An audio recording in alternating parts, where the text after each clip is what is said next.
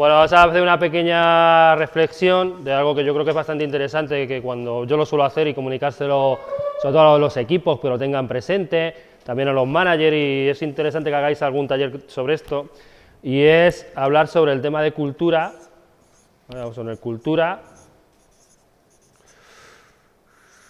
y agilidad, ¿vale?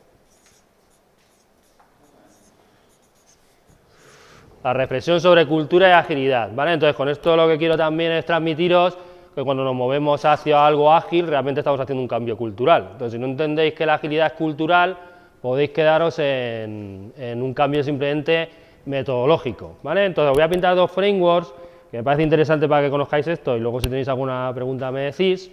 Y entonces, el primero es un framework que se llama, es el de Schneider, ¿vale?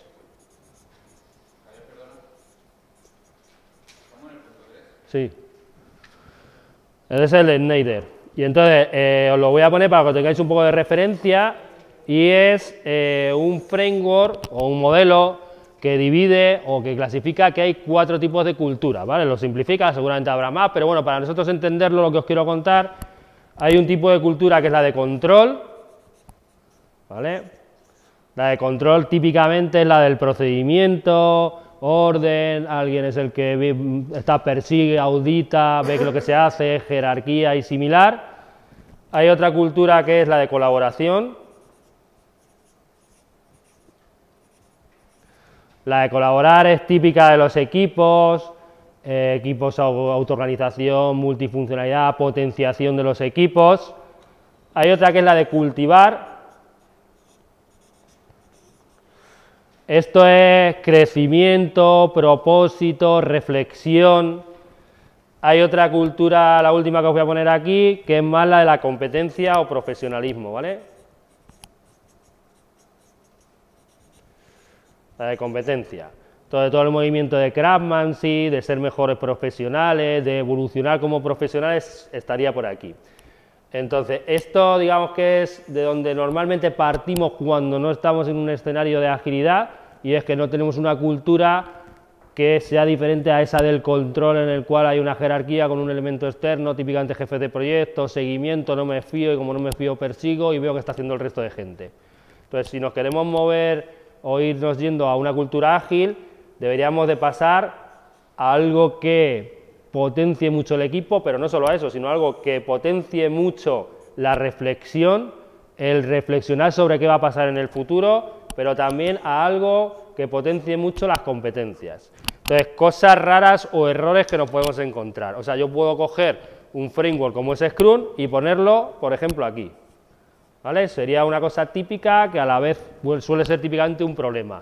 Y es que yo utilizo Scrum o un framework cualquiera y lo utilizo bajo una cultura de control. O sea, yo porque utilice Scrum ya no tiene por qué estar en un modelo de trabajo ágil, porque yo puedo estar utilizando un Scrum controlado con un auditor, y es muy típico que lo veáis en sitios que incluso hay alguien que audita si se está siguiendo Scrum. ¿Vale? Probablemente se siga al pie de la letra Scrum y esto es una cultura que no es ágil. ¿Vale? Hay gente además que va con el librillo en el punto número 4.7 no sé qué página, eh, no, según eso no estamos cumpliendo con lo que dice Scrum. Entonces ya no estoy permitiendo esa evolución de los equipos, que tienen que reflexionar para ver si es, ese Scrum tiene que ser lo que hacen o no, o romperlo.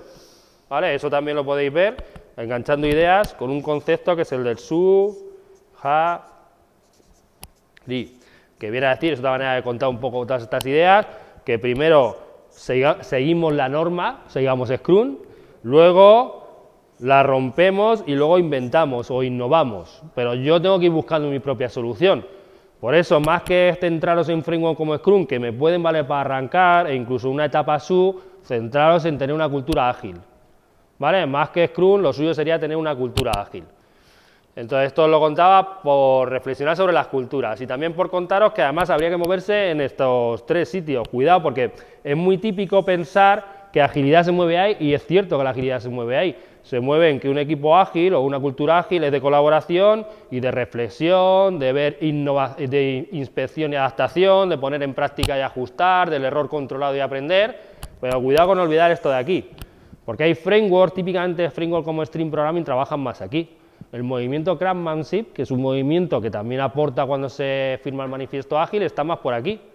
Y eso lo que dice es que además todo esto debe ir acompañado de una mejora de las competencias profesionales. Vale, eso es otro error muy típico. Igual que hay un error que es meter un scrum en control, y no por eso estoy siendo ágil, pues no tengo la cultura, también está el error de olvidarse de esa parte de aquí. Cuando yo me olvido de esta parte de aquí, eso ahora normalmente lo veréis que se critica mucho cuando se olvida, por ejemplo, en, tecnología, se, olvida utilizar buenas prácticas tecnológicas a la hora de, hacer algo, ¿vale? Entonces no puede ser que yo me olvide de cosas como buena integración continua, buen testing, buena calidad de código, si lo llevo al mundo tecnológico, porque puede ser que esté haciendo todo esto, ¿vale? Que esté haciendo toda la parte de colaboración y cultivar, y resulta que da pena ver el producto.